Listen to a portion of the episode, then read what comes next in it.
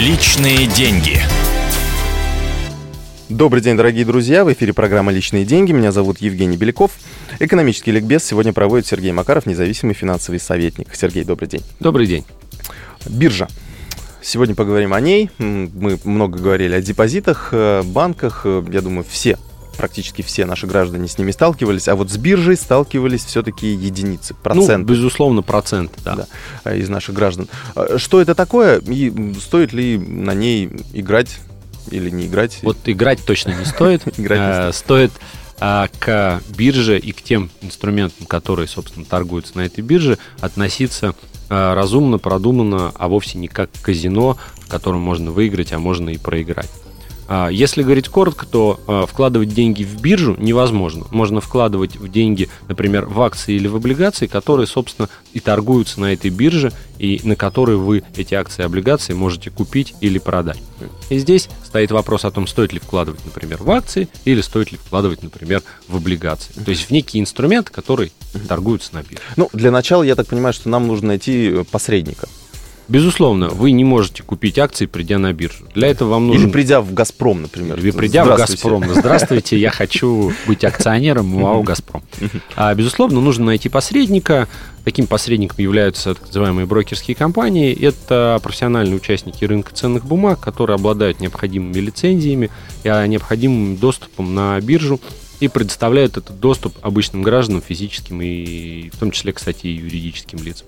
Поэтому вы, можно найти просто такого брокера, прийти к нему, заключить договор на брокерское обслуживание, заключить договор на депозитарное обслуживание.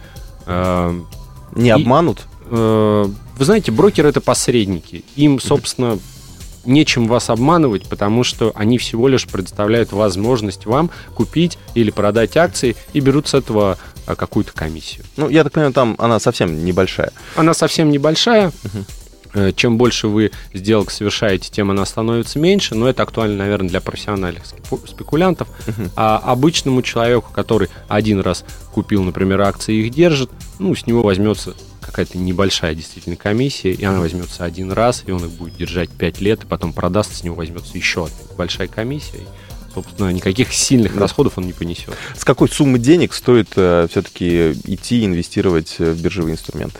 Ну, скажем так, в биржевые инструменты можно инвестировать и там и от 10 тысяч рублей, но это, наверное, маловато.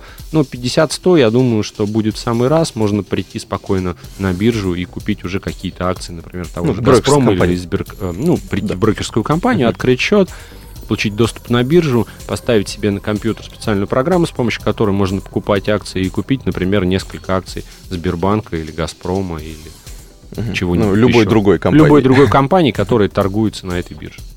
А как э, выбирать, то есть что лучше, акции или облигации? Здесь принцип достаточно простой. Он заключается в том, что акции – это инструменты достаточно рискованные, а облигации – это инструменты э, более консервативные, менее рискованные. Соответственно, инвестируя в акции, вы э, надеетесь получить более высокий доход, но при этом должны быть готовы к высоким рискам. Инвестируя в облигации, вы просто э, покупаете облигацию в надежде на получить доход на уровне 10-17% годовых. Угу. А инвестируя в акции, вы, естественно, хотите получить доход больше, чем 20%. Да, и рассчитываем на рост котировок этой акции да, безусловно. на дивиденды, я так да, понимаю. Да, здесь два, от акции есть два способа получения дохода. Это рост котировок и получение дивидендов. Спасибо большое. Сергей Макаров, независимый финансовый советник, был в эфире радио «Комсомольская правда». Это программа «Личные деньги». Оставайтесь с нами. Личные деньги.